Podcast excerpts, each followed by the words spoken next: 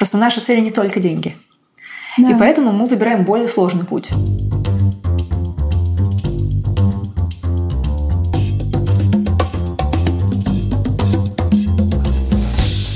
Всем привет! С вами Александра Кретова, автор и ведущая подкаста «Без лайков». Я не журналист и не задаю здесь актуальные вопросы.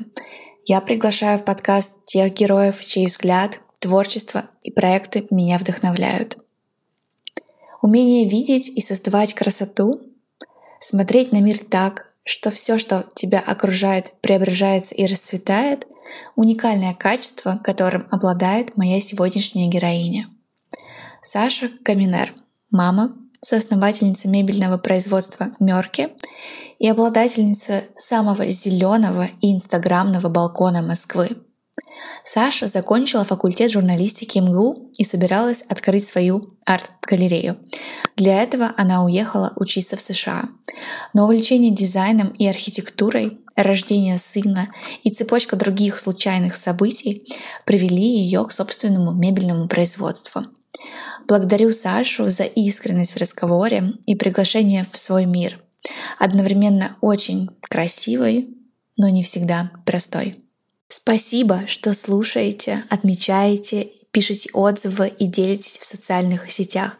Это всегда важная и ценная обратная связь для всех, кто работает над подкастом. Приятного прослушивания!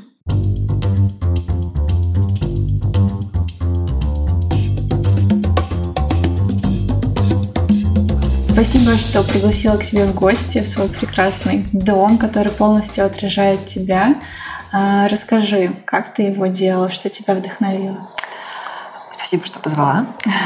Я делала его довольно долго, и когда я начинала, я вообще не знала, что я хочу делать, почему я хочу это делать. И мне повезло с архитектором. Она немножечко настаивала, чтобы работали вместе, потому что я думала, что просто закажу планировку, а дальше сделаю там белый пол, паркет и все. Потому что у меня было не очень много денег на ремонт, и я думала о том, что ну, я просто постепенно буду обстраивать квартиру, путешествовать, привозить какие-нибудь мелочи и все такое.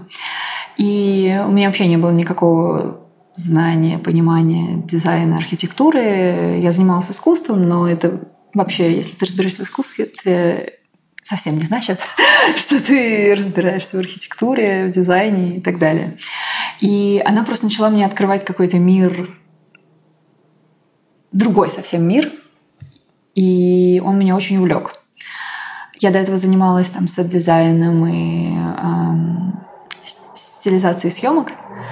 Э, и в целом построение и создание каких-то объектов мне было очень интересно.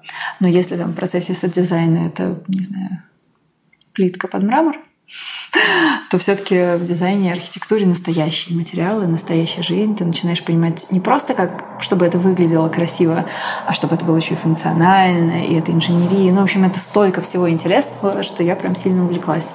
И постепенно мне вообще хотелось, ну, мы, наверное, год делали ремонт, и это в целом перевернуло, мне кажется, мою жизнь немножко. И с того момента после того, как ты сделала ремонт у себя дома, у тебя, в принципе, изменилась на 180 градусов деятельность, да. и ты начала заниматься мебелью и ее созданием. Да, да. Если начинать прямо сначала эту историю, а, у нас до этого было семейное кафе э, вегетарианское, и я в мебельной мастерской «Квадрат труба» заказывала стойку, у нас был такой корнер в город-саду. А, и так я познакомилась с мастерской, с ребятами. Я удивилась, что на самом деле они сделали мне эту стойку из фанеры тонированной, потому что они супер крутые. И они со всеми материалами работают, делают всякие крутые проекты. Ну, теперь делаем, видимо. Теперь ты часть этого проекта тоже. Да, да, да. А, и когда я делала квартиру, я случайно встретилась э, с Ваней в кофейне в кооперативе Черном и я начала заглядываться на всякие медные ванны, которые стоят по полмиллиона рублей, которых, очевидно, у меня не было. И начала жаловаться, что почему все такое красивое, все такое дорогое. И он начал мне что-то рассказывать про жидкие металлы, про то, как они то умеют, все умеют. Э, и мы обменялись телефонами, потому что до этого я только там с менеджерами общалась, а с ним не общалась. И в какой-то момент он позвал меня... Э, а, да, он как спросил, как у меня дела. А я захотела делать ширмы. Ой, это была классная идея. Я решила, что надо собрать художников. Я считала себя такой э, немножечко... Импресарио, как Сергей Дягилев. Ну, да, да, что я буду собирать вокруг себя э, талантливых Культурную людей. Да, да, да. Я думала, что нужно делать коллабы с этими художниками, делать ла- разные классные художественные ширмы, потому что на самом деле рынок ширм недооценен.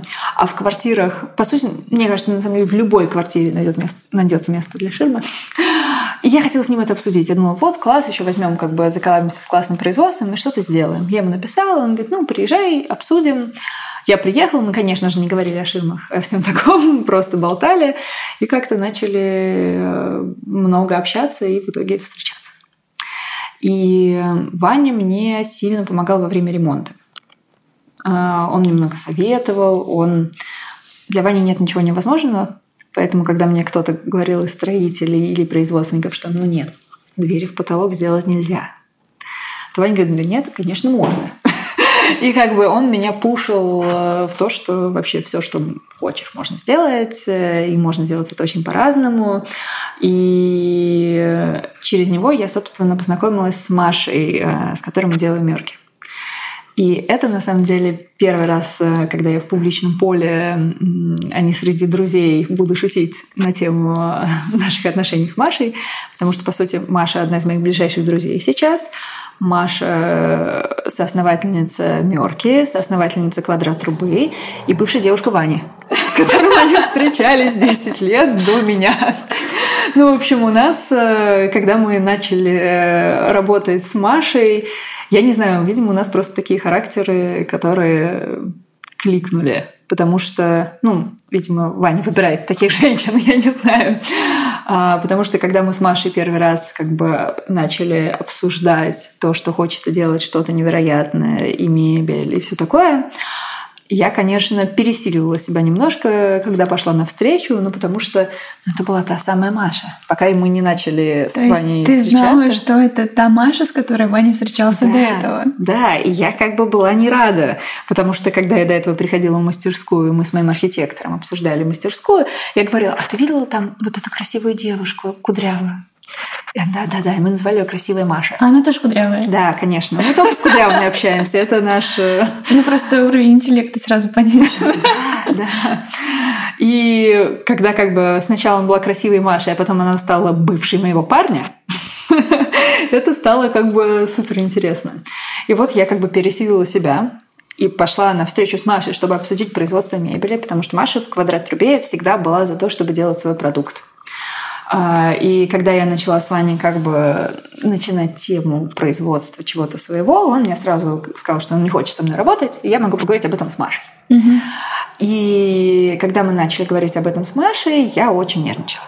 Ну, я думала о том, что ну, в целом, она, значит, проводит с Ваней больше времени, чем, сам, чем я с ним, ну, потому что они работают вместе. Она вся такая красивая, знаешь, такая аристократ, аристократическая еврейка, умная, смешная, красивая, с маленькой идеальной собакой. Ну, в общем, мне все это очень не нравилось. Но я думала, я до этого работала как бы как арт-директор проектная, и в целом никогда не была привязана сильно к команде, и поэтому мне... Я думала, что мы сейчас заколабимся, сделаем мебель, и дальше я пойду дальше, и мы как бы разойдемся, как в море корабли. И во время вот этой нашей первой встречи, во-первых, я поняла, что, кажется, Маша не монстр. Это была приятная как бы новость. И она правда интересная и классная. И я начала наверное, бояться ее еще больше.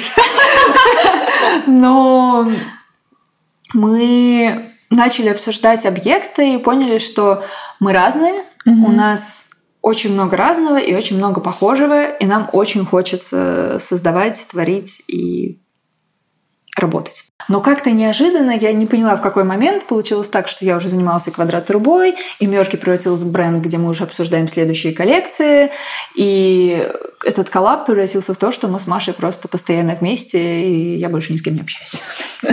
И с Ваней тоже перестала общаться. Нет, с Ваней пока общаюсь, но как бы благодаря Маше, я думаю, в том числе. Вот. Как вы поняли, что вы хотите вместе создавать э, бренд и готовы делать производство? И как вы поделили обязанности между собой? А, были ли у вас какие-то договоренности на том этапе, или это просто было а, погружение в неизвестность, э, и посмотрим, что дальше получится? А, ну, надо понимать, что у квадрат труба это довольно большая уже, ну, не прям древняя-древняя, но там с 2014 года существующая компания, у которой есть свое производство и которая делает на заказ невероятные вещи. И она делала уже миллион столов, стульев и Но она делает чего только угодно. на, на заказ, на заказ не под задачу. под конечного потребителя да, на продажу. Да, да. А, и мой бэкграунд, он как раз про на журфаке у меня была специализация пиар, потом у меня была магистратура арт-бизнес. То есть в целом я понимала, что, что именно нужно потребителю, и у меня было общее понимание какой-то вот стратегии по запуску продукта. А, а у Маши уже был супер опыт в производстве, она закончила британку, и поэтому она дизайнер. Ну, в общем, у нас были изначально такие даже не знаю, в моей голове у меня было довольно эгоистичное желание за счет их знаний и технологий запустить физически то, что я бы сама не смогла сделать. Угу. А я для Маши была поводом начать собственный продукт, потому что до этого она говорила с ребятами о том, что у квадрат трубы как бы три основателя – Ваня, Федя и Маша.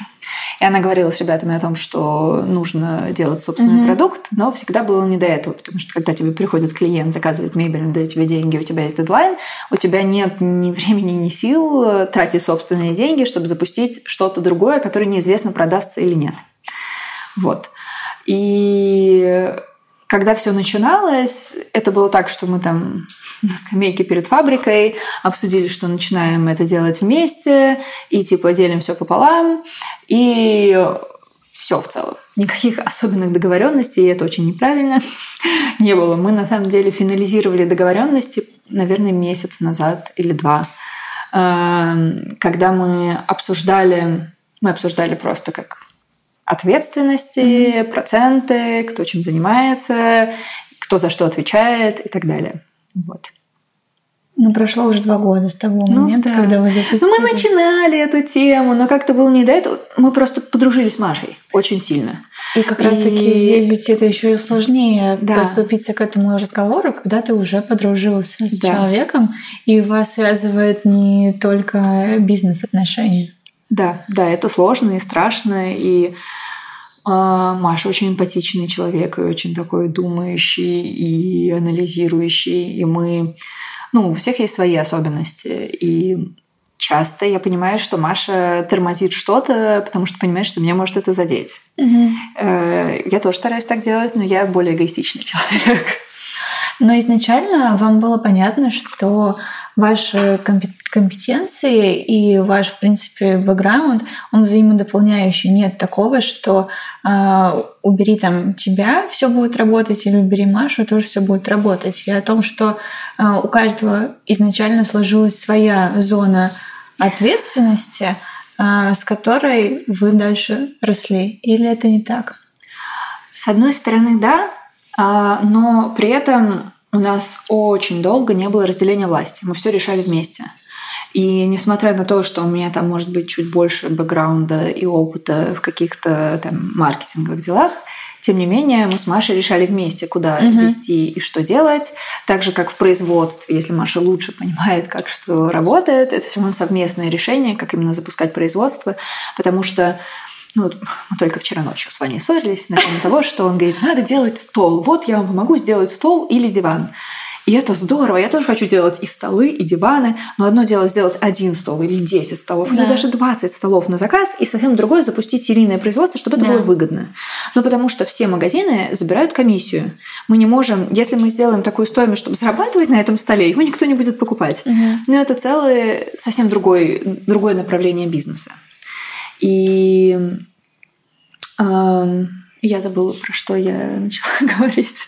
Мы говорили о том, как вы обязанности свои делили, а, и вот что, да, и мы, к чему вы пришли.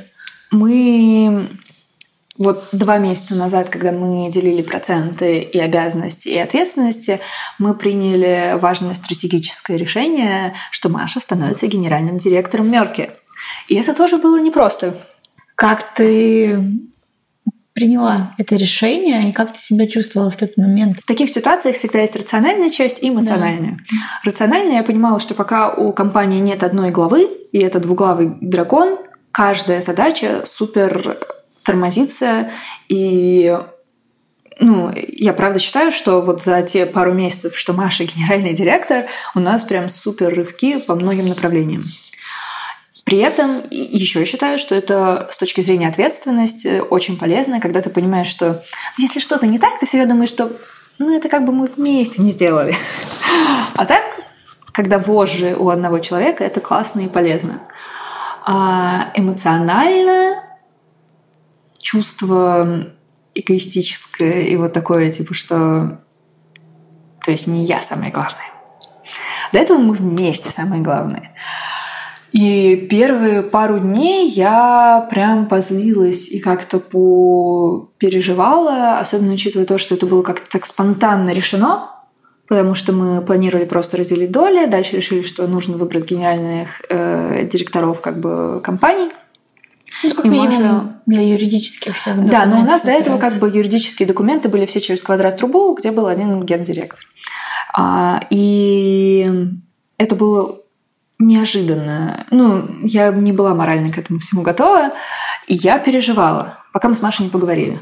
Это, конечно, супер классно и ценно, что, ну, мне кажется, ни один наш конфликт не закончился просто замалчиванием и обижанием друг на друга. Мы всегда все, обо всем говорим, и я как-то успокоилась. У меня были переживания, что Маша перестанет считаться моим мнением, потому что Маша может быть довольно жесткой, а я мягче, чем она. И если я в таком эмоционально нестабильном состоянии, у меня часто нет не хватает стержня выстоять свою точку зрения.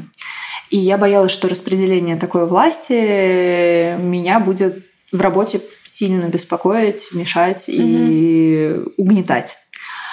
А, и этого не произошло, слава богу, и у нас все равно как бы мы вместе решаем, что делать. Маша следит за тем, чтобы направить правильно компанию, и я очень рада, что все именно так. И из классного Маша так переживает, что я переживаю, что очень нежно со мной обращается. Мне это тоже очень нравится. Но это, конечно, любопытно, как наши какие-то комплексы и внутренние ощущения влияют на работу. Конечно. Все мы, как начали сегодня разговор, утром э, существа социальные, хоть и животные, mm-hmm. и очень сильно влияем друг на друга. Да, да.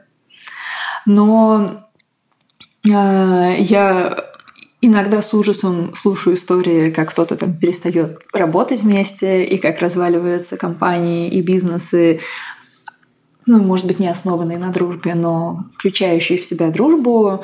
И супер боюсь этого. Ну, потому что я не уверена, что мы с Машей сможем разойтись вообще. Угу. Вот. Но пока что предпосылок нет. Я надеюсь, что у нас все получится. Ну, Маша с Ваней расстались, и при этом квадрат труба работает, все работает. Да. И они дружат, мы дружим. Что, конечно, удивительно, но классно. Давай сделаем шаг назад э, и расскажи, пожалуйста, что такое Мёрки, что вы делаете. А, мы уже знаем, как вы появились, но что это такое? О чем этот проект? У нас на сайте написано, что Мёрк Ки — это бренд невероятных предметов интерьера. Нам хотелось создавать объекты, которые бы меняли ощущение людей от пространства, которые бы не просто украшали его с декоративной точки зрения, а были бы и практичными, и такими основополагающими. То есть сейчас мы делаем, не знаю, 5% того, что хотим, но мы стараемся развиваться и как-то расти, запускать новые проекты. Мы хотим, чтобы в каждом пространстве от столов до, не знаю, держателей для полотенец были объекты мерки из разных нестандартных фактур и материалов невероятных, где смешана там грубость и мягкость, хрупкость и жесткость. У нас много всего в разработке интересного. Но мы постепенно очень пытаемся все делать. Не хватает ни, ни ресурсов, ни сил. Но планы у нас большие. Очень хочется менять мир красотой. И Мёрки как раз про это. Сейчас у нас э, есть вот наша самая основная коллекция, которую все знают, из смолы с цветами. А, но у нас есть коллекция Герклеон, и вот стол этот как раз оттуда бетон с трещинами, такой как будто бы добытый с дна океана. На этой не... а или уже на следующей неделе будет наш первый прототип э, прям уже полноценный журналь... журнальных столов Герклеон. Я прям очень их жду. Вот, я надеюсь, что это выльется в прям большую классную линейку, потому что я в восторге от этого материала. Еще у нас есть коллекция Мидас. Это дерево, до которого дотронулся царь Мидас. Дерево такое эм, э, покрытое специальным составом, который заставил его позолотеть, поинеть, mm-hmm. ну, с такими странными классными разводами. И это тоже будет линейка мебели. Сейчас можно заказать на заказ что-то из нее. У нас будут э, как предметы небольшого, ну, как предметы интерьера, доски для ванны, для подачи, настольные зеркала у нас сейчас уже есть на сайте. Вот, так и большие, крупные, классные объекты. И все это между собой сочетается здорово. Ну, в общем, хотим, чтобы все квартиры стали мерки. Такими квартирами, как твоя. Типа того. Или совсем другими, но тем не менее вот с этим. Мерки вообще значит такой туманный, знаешь, это время летом, когда уже вечереет, и все цвета как будто чуть-чуть приглушены. Угу. И все такое золот, золотое и серое и звонкое. И вот хочется такого ощущения.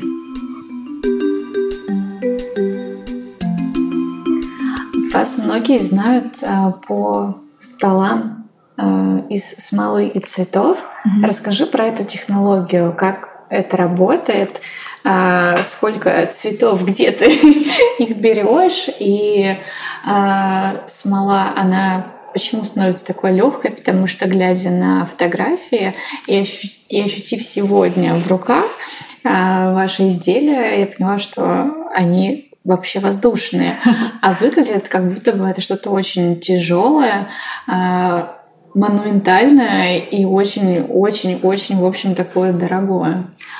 А, ну, вообще технология смолы с цветами не новая. Ты наверняка видела и на ярмарке мастеров, когда розочки запихивают, и в 70-х в мебели использовали, там колосья со смолой, и куча художников используют смолу в качестве а, материала, там, заливая скрипки или mm-hmm. технику, после чего распиливать. Ну, общем, много очень работ со смолой. Мастерская со смолой еще в 2014-2015 году экспериментировала. Mm-hmm. Мы первые наши именно в рамках бренда эксперименты и какие-то наработки с продуктом из смолы начали делать в 2019 году. Смола — это полимер. По сути, это жесткий-жесткий пластик. А это двухкомпонентный материал, при смешивании компонентов в, правильном, в правильных пропорциях за разное время оно он полимеризируется, застывает и становится жестким. Угу. Если все делать правильно, он не нагревается, и в целом все с ним должно быть хорошо. А у нас используются разные растения. А, мы раньше мы много растений привозили а, из поездок, сейчас, к сожалению, уже не так. А, мы покупаем списанные растения на цветочных базах и просто растения на тех же цветочных базах или у фермеров для наших коллекций. Вот, мы их сушим, у нас есть цветочный склад, цветочная сушильня. Звучит красиво, не цветочное кладбище. И с недавних пор у нас, когда, получается, весной, а, у нас был такой поп-ап корнер в H&M Home. И это был супер большой шаг для нашего бренда. Мы ужасно волновались и поняли, что там, до этого мы в месяц сделали 60 объектов, Сейчас мы можем делать, ну, зависит от количества сотрудников, но в целом сколько угодно. Перед H&M мы сделали, наверное, 300. А, и сейчас у нас даже есть вот э, команда флористов. У нас есть шеф-флорист, который утверждает с нами раскладки и композиции подносов, и целая команда флористов, которые потом это все аккуратно раскладывают, когда потом э, до этого они обработали цветы, разложили их на сушку. Ну, а общем, чем цветы нужно обрабатывать? А, ну, обработка это обычно обрезка. Угу. Все растения сушатся по-разному, потому что Потому что влаги в них а, разное количество. Да, и в, разные, в, в разном как бы состоянии они лучше высыхают. Да. Вот, поэтому у нас все такое ручное, но мы стараемся делать не крафтовым, а просто ручным и ответственным, но стараемся как-то сделать это все производство. Вот. А, у нас восьмиэтапное производство. Мы заливаем разные слои, колируем их, раскладываем растения. И вот перед H&M мы начали фрезеровать объекты. Это тоже было, конечно, очень много неудачных экспериментов и очень много потрачено денег, чтобы наладить технологию, но сейчас у нас прям уже все классно. Мы вырезаем объекты, потом вручную их опять же обрабатываем, но тем не менее получается более... Ну, ты понимаешь, о чем я говорю, когда говорю производство. Когда да. это не просто две девочки в мастерской что-то делают, а у нас плиты аккуратные, из которых вырезаются серийные объекты. Угу. Мне прям это... Я очень горжусь тем, что мы, мы сделали такой шаг большой. А что еще вы хотите вы делать? Какие у вас планы дальше? На самом деле сейчас вот такой месяц будущий, когда мы будем делать research э, того, как у нас продаются разного типа объекты mm-hmm. и что мы будем делать дальше. Потому что изначально Мерки начинался все-таки как бренд мебели. Mm-hmm. И когда мы начали делать подносы, мы думали, что себестоимость будет совсем другая, и что у нас получится делать бюджетный продукт, и он будет дополняющим как брелки в Гуччи. Но как бы основной бренд будет большим и дорогим, но эксклюзивным и особенным. А в итоге оказалось, что материал дорогой, и чтобы, ну, дороже даже не сам материал, а его обработка на тот уровень качества, который мы себе поставили. И если ты хочешь продавать его массово, то это сразу столько наценок и налогов и всего-всего-всего, что не сравнится с тем, что ну, на скамеечке тогда, когда мы сидели и решали делать мерки, мы думали, ну, тысячи три, наверное, он будет стоить. Классный такой дополняющий продукт, чтобы все его себе хотели и купили. Все будут хотеть наши столы, которые мы, конечно же, сделаем. Два года назад мы это обсуждали. Стол скала и смолы с цветами. Ну, себе стоимость полмиллиона рублей, но он будет того стоить. В общем, планы были, да, другими. И сейчас мы решаем, какие направления преследовать, потому что сейчас у нас есть э, несколько как бы дорогих объектов, и мы делаем столы на заказ, угу. столы в столовую группу, журнальные столы, и смолы с цветами, круглые, с фактурными деревянными ножками, тоненькими, аккуратными. Плюс мы делаем много всего на заказ. К нам обращаются архитекторы, к нам обращаются рестораны, и это большой пласт и работы, и денег внутри компании. А, и третье — это как бы самое наше сейчас поставленное на рельсы направление. Это именно свой продукт, э, небольшой относительно. Ну, то есть это наши подносы, подставки, зеркала, зеркальца и так далее. И мы хотим сейчас чуть больше углубиться вот в третье как раз направление, которое mm-hmm. у нас сейчас основное, и разрабатываем много небольшого продукта. То есть это палочки под благовоние, э, ну, мы обсуждаем еще типа мыльницы и держатели под телефон, но пока мы пытаемся... Это хорошо. Мы пытаемся свыкнуться с этой идеей. Непонятно, не обесценивает ли это бренд, и хотим ли мы делать именно это. То есть мы думали о том, что когда у тебя есть скала, и ты ее вокруг нее делаешь сад из маленьких небольших объектов, это круто. А когда у тебя нет скалы, и ты сажаешь дерево, это не сильно впечатляет. И хочется быть скалой. Вот, но поэтому мы хотим вот на следующей неделе у нас будут готовы и вот эти маленькие прототипы, которые готовы раньше, и будут э, первые столики Герклеон, mm-hmm. которые я уже абсолютно точно хочу себе. Я, конечно, люблю эти свои столики, но я не переживу без них. Не знаю, это так страшно. Ты знаешь, я когда вчера перед нашим подкастом я советовалась с Машей, потому что я хотела сказать, что я хочу выбрать тотальную искренность, угу. потому что ну, я часто слушаю подкасты предпринимателей, думаю, блин, вот так у них все складно. На ретриты ездят, чтобы брейнштормы устраивать, и растут так быстро, и все нехорошо, и работают много, и все контролируют, и все как бы у всех все так гладко, просто страшно дышать. Ну, потому что я... У нас не так. мы очень стараемся, и я знаю, что у нас намного все лучше, чем у многих моих знакомых предпринимателей, и что мы постоянно работаем над усовершенствованием и улучшайзингом процессов. У нас куча CRM-систем, у нас классная команда, и мы, правда, очень стараемся, чтобы все было классно. Но столько пожаров приходится тушить, о которых ты даже не думал, и ты не думал, что когда ты основываешь бренд, ты должен с чем-то таким сталкиваться. И я очень хотела рассказывать, рассказать все так, чтобы было понятно, что мы как бы классные, крутые и все такое, но это сложно. И мы часто ошибаемся, и потом и как это, пожинаем плоды своих ошибок, и часто мы не ошибаемся, ну и что это очень неоднородный процесс, и он не идет линейно вверх постоянно. Ну, допустим, перед H&M мы здесь взяли кредит угу. на миллион рублей, чтобы произвести всю продукцию, потому что у нас не было столько оборотных средств. Как раз-таки для, для этого, коллаборации для, с H&M. Да, чтобы произвести все эти 300 объектов. А, в итоге мы потратили 2,5 миллиона, ну и не было тех продаж, на которые мы рассчитывали. Угу. До этого у нас как бы стабильно шли продажи, так что у нас, ну, мы производили меньше, и мы не успевали продавать. Угу. Мы только продадим, только сделаем, сразу продадим. И опять у нас out of stock. И мы были вот в этом ощущении некой иллюзии суперспроса. Угу. И думали, что сейчас мы возьмем кредит, произведем, и нас просто унесут, унесет река из денег. А этого не произошло, и мы оказались в такой ситуации, что вот у нас прошла коллаборация, мы набрали людей, у нас долг плюс 2,5 миллиона к четырем, который был до этого. И не очень понятно, что делать дальше. Потому что, ну, вроде понятно, вроде надо делать, но ощущения были так себе.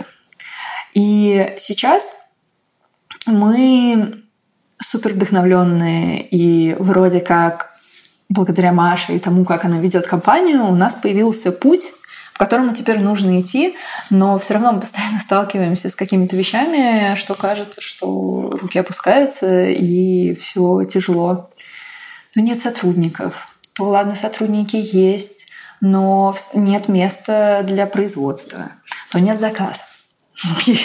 Ну, это постоянно какой-то круговорот из проблем, которые ты несешь за собой в светлое будущее. Вот ты описала двумя словами, что такое предпринимательство. Да, да. И мы, ну, я до этого говорила с подругой, которая начала бренд одежды, и она говорила, так круто, что у тебя есть Маша, что ты не одна.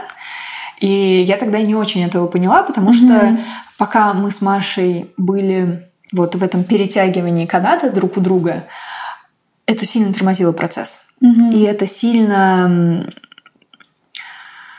это сильно мешало в каких-то моментах. В целом и энергию, силы, да, которая да. могла бы быть направлена mm-hmm на что-то другое, как раз-таки mm-hmm. внутрь компании, в то, чтобы двигать процесс вперед. Да, потому что когда на каждой встрече вы должны быть вдвоем, да. это тяжело. Ну, то есть сейчас, допустим, на каких-то там встречах по маркетингу, пиару, SMM и всему такому Маша присутствует, если это прям стратегически важные встречи. Но а всей day-to-day как бы, коммуникацией занимаюсь я, и если я сомневаюсь, или это какое-то отклонение от плана, или что-то mm-hmm. новое, я с Машей сообщаю об этом. Угу. И она может дать свою обратную связь, мы можем что-то доработать. Но в целом это сильно упростило жизнь. И у нас сейчас классно тоже там все работает. Мы еще не идеально, но мы пытаемся настроить это очень системно тоже. У нас есть классный CRM, Flow называется, где мы ведем все задачи, проекты, по производству, и я постаралась маркетинг тоже туда увести. Mm-hmm. И у нас есть там разные доски по разным направлениям. И пока девочки, которые сейчас это слушают, не всегда заносят сроки и все остальное, но мы стараемся это сделать очень таким логичным, правильным, чтобы не терять ничего. Потому что мне кажется, когда вообще люди не знаю, как в других компаниях, но, по крайней мере, все там SMM-специалисты, с которыми мы работали до этого, ни у кого не было системы понятной.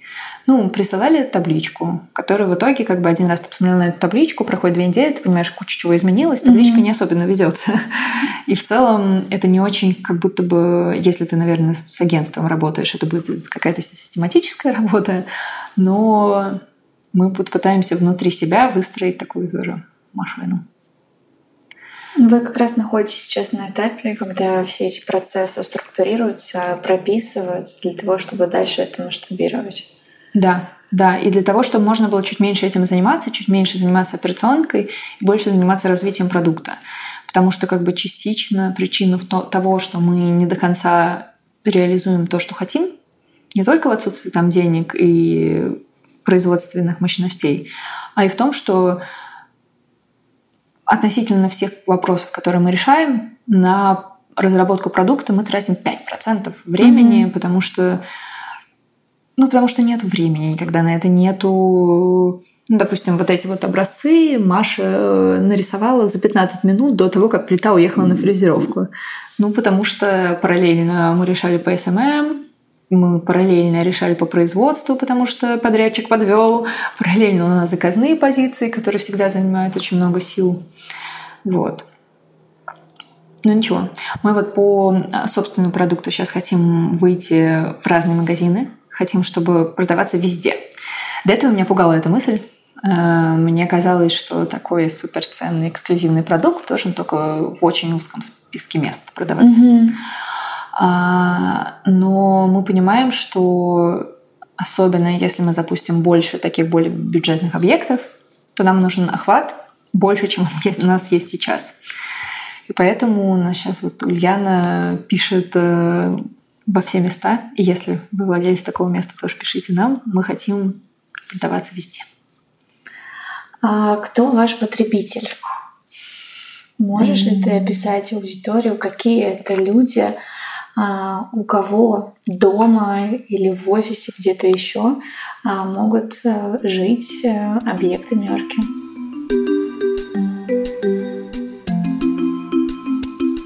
У нас несколько пластов потребителей. И одни — это как мы, люди, мне кажется. Это всегда правильный ответ. Мне кажется, да. Вот особенно, когда ты смотришь, не знаю, на аудиторию блога своего, наверное, ты тоже понимаешь, что это люди во многом схожие с тобой по интересам, образу жизни, а, тому, что они делают, что они любят. И все продукты, которые предприниматели создают, мне кажется, они в целом ведь сначала закрывают свою потребность, а уже потом получается, что закрывают потребности людей, действительно схожих на них. Так и есть. Мы постоянно шутим, что как бы объекты, которые мы разрабатываем, это то, что нам с Машей нужно домой. И наполовину наших разработок мы как бы соревнуемся, кто первый скажет «чур моё». Я обычно говорю первый. Ну, в общем, да, это люди, как мы, которые ценят красоту, искусство, дизайн, которые любят дом и понимают влияние дома на нас на самом деле. Потому что э, я, когда только вернулась в Москву, э, первое время жила в квартире, в которой я выросла, но мы долгое время ее сдавали. И там уже ничего не осталось от моего детства, практически не было мебели. И там было довольно отстойно. И мне там не нравилось. Я даже не осознавала, как именно вот эта вот нелюбовь к дому влияет на меня, пока не приехала в дом, который мне начал нравиться. И вот мне кажется, наша аудитория, она либо уже знает это, либо начинает осознавать. Начинает осознавать, насколько важна та самая чашка, из которой ты пьешь чай. И насколько важно грамотное хранение, чтобы тебя не бесили вещи. И это вот этот пласт, который сейчас очень нас поддерживает, помогает нам, и для которого мы хотим сделать больше таких продуктов, которым легко наполнить дом. Ну, то есть мы знаем, допустим, что часто наши столы не покупают люди в съемных квартирах. Ну, потому что ты переедешь, и этот стол может не, ну, не подойти и так далее. И они ждут. Да и в целом обрастать э, большим количеством вещей когда ты постоянно в движении меняешь дома, не так классно. Да. И с этой мыслью мы сделали вкручивающиеся ножки в наши объекты. За счет этого ты можешь его и сложить, и да. легко перевести. Плюс ты можешь докупить другой комплект ножек. Угу. И если это был до этого стол около дивана, он может стать консолью, столом, угу. столом около кровати. И это как бы простая модификация, которую, о которой мы подумали как Круто. раз исходя как бы да. из желания того, чтобы люди не откладывали уют. Угу. А вторая, второй пласт нашей аудитории — это женщины, которыми мы хотим стать, когда вырастем. А, это взрослые, успешные, творческие, любящие люди. В основном, конечно, женщины. А, но при этом, ты знаешь, мы есть в квартире у нескольких мужчин. А, они выбирают более минималистичные, более такие строгие объекты, которые в рамках их интерьера выглядят ровно такими же и просто показывают, что это не, не просто мужчина, а это человек. А эта идея вообще в целом, что нет мужчин, мужчин и женщин, женщин, есть люди, нам очень важна и близка.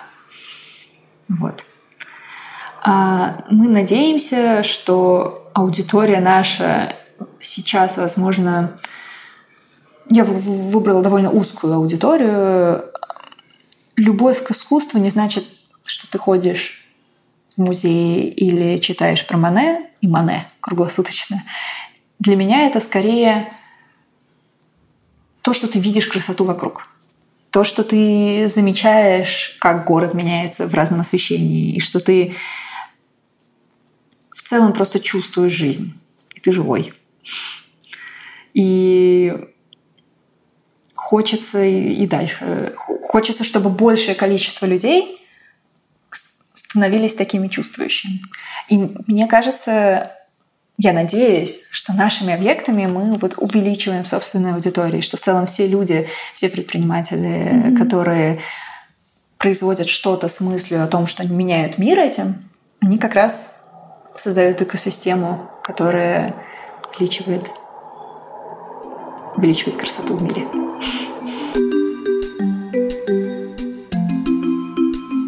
Предполагала ли ты 10 лет назад, может быть, чуть больше, когда поступала на журфак, что будешь э, заниматься таким бизнесом? Вообще нет. Я вообще планировала стать писательницей, жить э, в каком-нибудь доме за городом, в изоляции от всех и писать книги. Я не очень социальный человек. Ну, скажем так, я могу общаться с людьми, хорошо себя чувствую, когда общаюсь, но мне нужно отдыхать. И в целом, когда я шла на журфак, я, наверное, не совсем осознавала, какое это место социальное и как важно там... Ну, мне все говорили, что надо идти на журфак, чтобы строить связи. Я никаких связей за журфак не построила. Я знаю, наверное, 10 человек. Ну, и, и то не то, чтобы сильно знаю. И когда я поступала в университет, я не очень знала, куда я иду, зачем я туда иду. Я хотела писать, и все. Но в итоге я перестала писать, я перестала читать на журфаке. Я долгое время не знала, что я делаю и почему. Наверное, меня в этом плане сильно направил сын. Потому что когда я, когда я, допустим, поехала уже учиться на магистратуру, я думала о том, что я буду работать в галерее, ну или мне будет своя галерея, конечно же.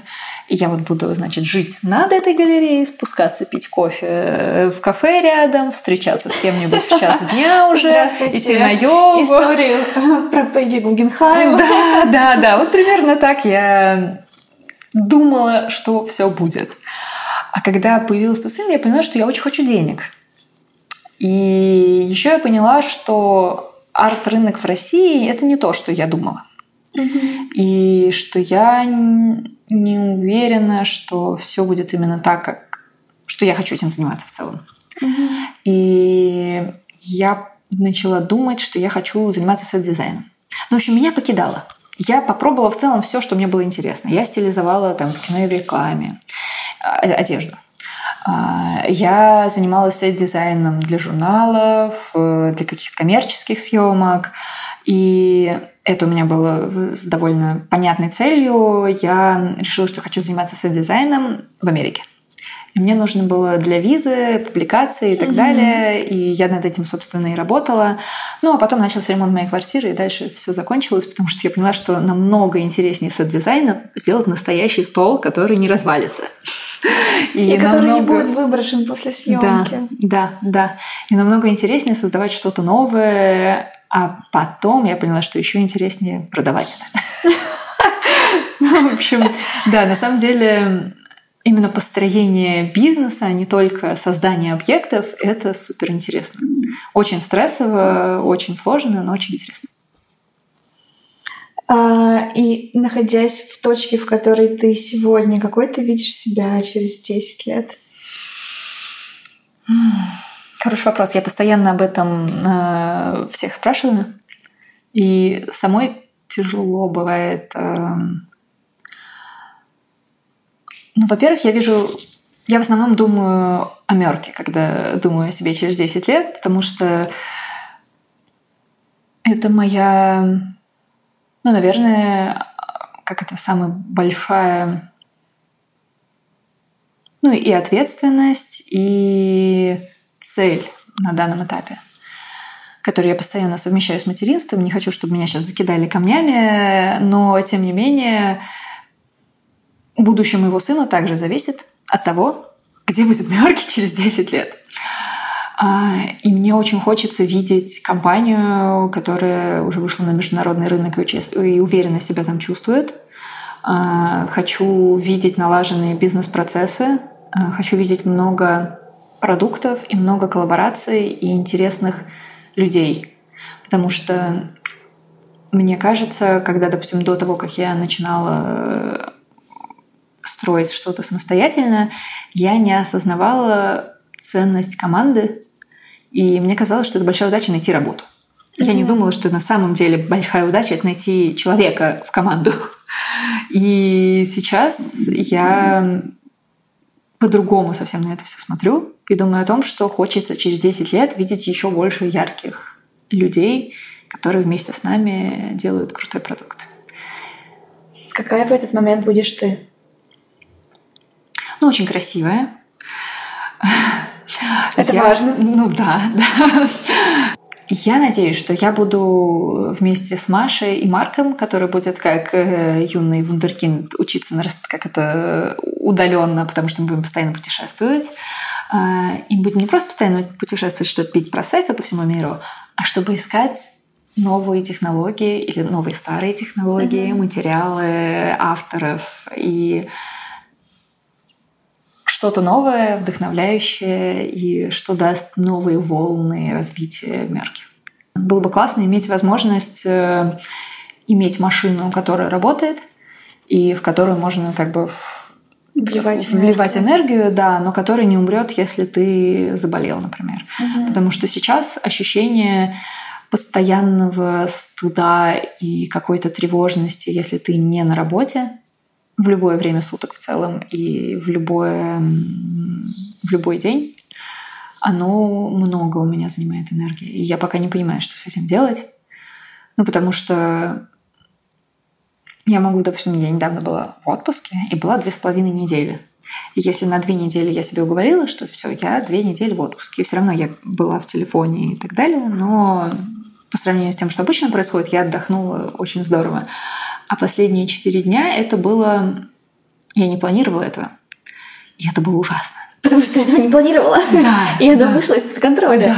Я чувствовала такое чувство вины, что меня нет рядом, что все без меня. Мне, ну, в общем, это было очень тяжело. И вот хочется избавиться от этого чувства. Хочется, чтобы хочется понимания, что все в порядке. И что как бы когда ты даешь энергию, все хорошо, а когда ты не даешь энергию, все все еще нормально. Она еще есть. Да, да, ничего не иссякает.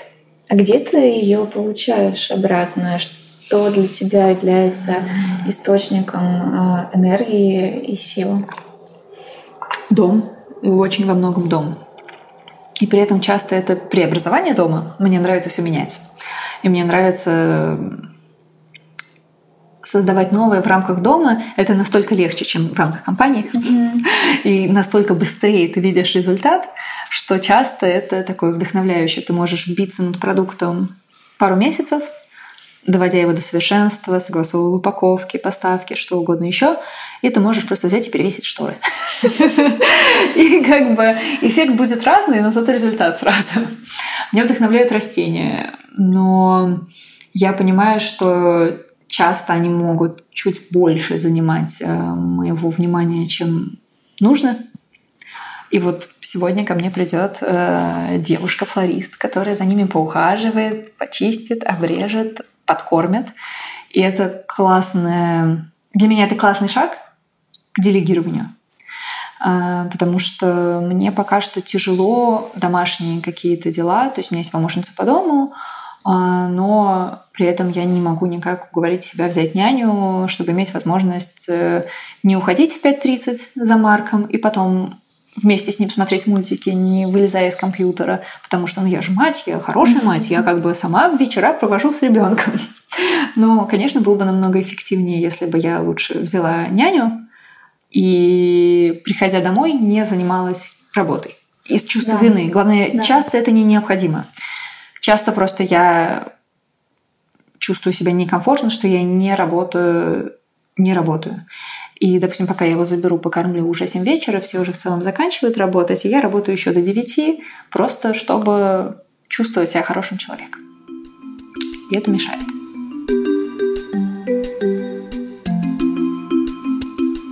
А, расскажи про то, как получается совмещать а, работу и материнство. Mm, Учитывая, что проект твой родился почти вместе с Марком, сыном. Я очень стараюсь, и мне повезло, что мне помогают. Ну, то есть мне все равно мне помогает моя мама, мне помогает э, вторая бабушка Марка, они могут забрать Марка, вводят его там как, во всякие кружки. То есть пару дней в неделю у меня перекрыто, и это помогает. А мне еще помогает Ваня который более расслабленно относится э, вообще ко всем логистическим. То, что меня может привнести в ужас, как это привести в ужас, что одновременно едет помощница по дому и кинолог, они встретятся, что будет? И, и Ваня такой, ну просто скажи, чтобы она подождала 10 минут. И я, да, да, точно, надо так и сделать. То есть мне помогают успокаиваться мои близкие. И я не стараюсь быть идеальной матерью.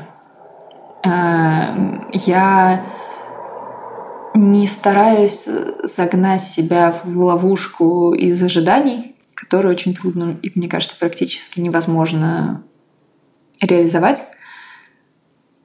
И стараюсь наблюдать за состоянием и настроением Марка, потому что я часто его беру на работу. Если я понимаю, что я никак не могу уйти, но надо забрать его в 5.30, то я его забираю на фабрику, и он может там да, он будет сидеть, смотреть мультики, есть еду, периодически играть с собакой, периодически что-то смотреть, но в целом это не такое... Я думаю, ему интересно и классно, но меня чувство вины подъедает в эти моменты, что я как бы и работать нормально не могу, потому что отвлекаюсь постоянно на него, да. и им не занимаюсь. И это такое какое-то тупиковое состояние немножко, с которым я постоянно пытаюсь работать.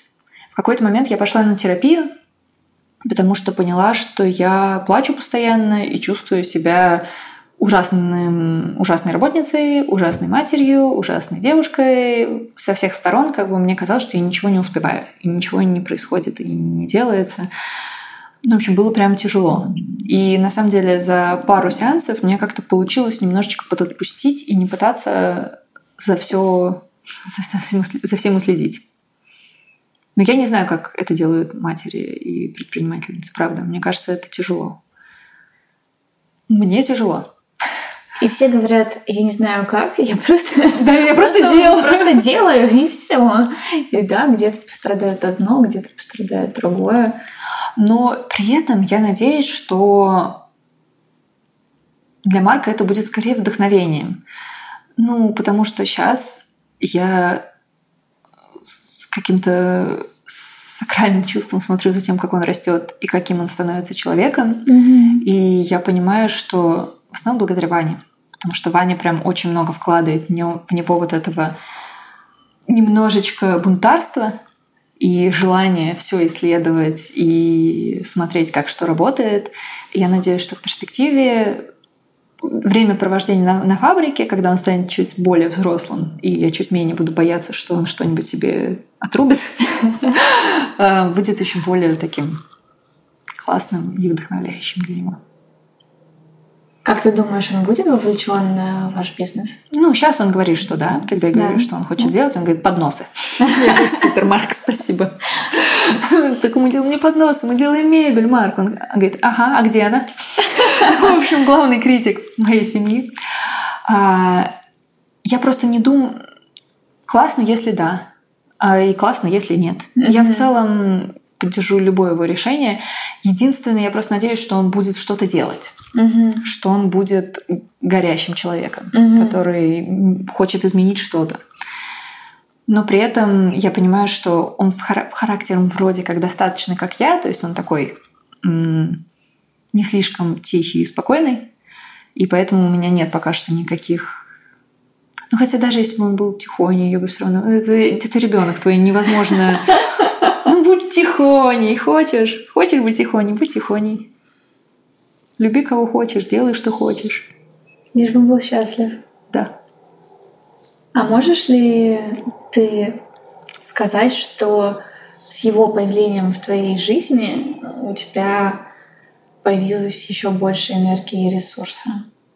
Да, да, это точно. Я до него, я хотела просто делать что-нибудь интересненькое. Мне хотелось ну вот, ну, собственно, потому как я себя видела через 10 лет, понятно, что я хотела просто делать что-то приятненькое. Меня не сильно волновали ни деньги, ничего, не было никаких целей в целом. Uh-huh. А как только появился Марк, я поняла, что нужно срочно что-то делать.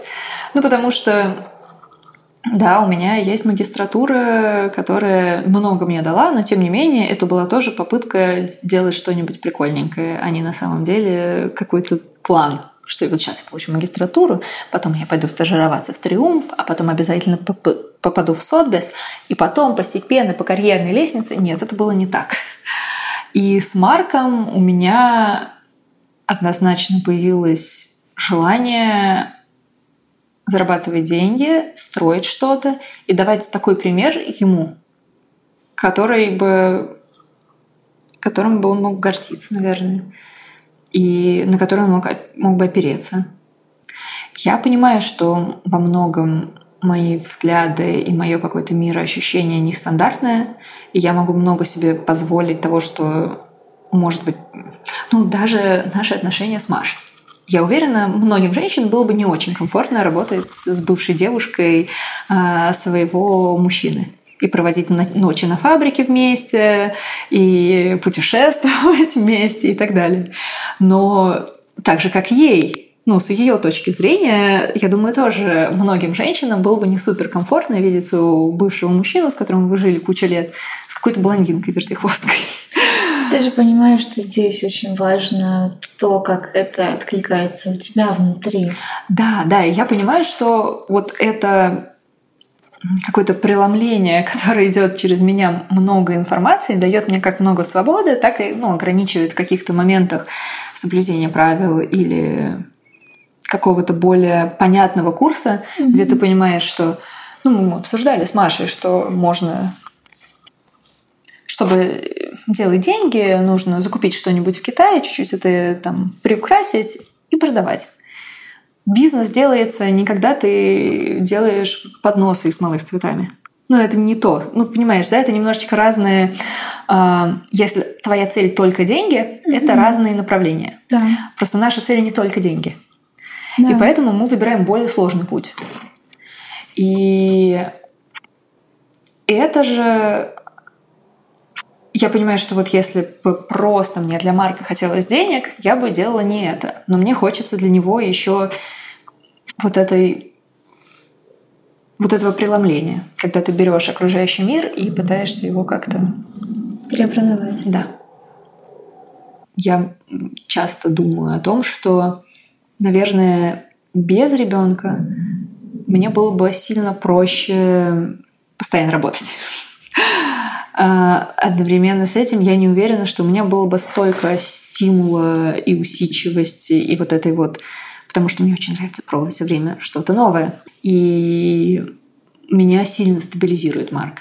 не делать резких движений, потому что я, я несусь. Ну, то есть, если вот посмотреть не с точки зрения нашего опыта и бэкграунда, а именно с точки зрения характера на меня и Машу в компании, то мне постоянно, я постоянно хочется что-то новое, я постоянно несусь, не очень могу аккуратно что-то делать, и как бы просто, чтобы бежать куда-то, и Маша как бы подхватывает все, что падает, пока я бегу, э, и направляет меня, чтобы я бежала в правильную сторону. Что ты можешь пожелать нашим слушателям? Не бояться пробовать новое. И не отчаиваться, если вы не знаете, куда идете. Потому что весь мой опыт и всю мою и учебу, и профессиональную жизнь, я все время очень расстраивалась, что у меня нет вот такой полярной звезды, за которой я иду. У меня подруги талантливые фотографы, режиссеры хотят снять гениальный фильм. У меня художники, которые хотят делать классное искусство в очень понятной стилистике. А я такая здесь поделала, там поделала, mm-hmm. и меня это очень сильно беспокоило. И в итоге все, что я поделала, очень ценно и помогает сейчас. И оно все сформировалось и да. сложилось в мерке, которая для тебя сейчас является путеводной звездой. Да. Но при этом я понимаю, как это может быть. Какое отчаяние может вызывать, когда у всех, и особенно сейчас, когда mm-hmm. ты наблюдаешь за инфлюенсерами, ты наблюдаешь за предпринимателями, mm-hmm. и у всех все так понятно и гладко и четко, что ты думаешь, что вот все все знают, как делать, а я не знаю. Так вот, никто не знает. Они только говорят, что знают. Ну, потому что, конечно, я могу, ну, даже вот в плане нашего разговора, я могу сказать, какие у нас планы. Но через месяц, например, что ничего не продается, и произвести mm-hmm. это невозможно, и сделать с этим ничего нельзя, и будет что-то другое. Главное не останавливаться и не отчаиваться. Спасибо. Тебе спасибо. Давай, Дима. Это был подкаст без лайков. Через людей мы узнаем мир, и мир отражает нас глазами тех, кто рядом с нами. Слушайте без лайков на всех основных платформах для подкастов, включая Apple Podcasts, Яндекс.Музыку, Castbox и теперь уже Spotify. Ваши идеи и вопросы присылайте на почту в описании и отмечайте меня – Алекс Кретова в своих сторис Инстаграм. Мне очень важна обратная связь и хочется, чтобы этот подкаст услышало как можно больше людей. Благодарю, что были этот час с нами.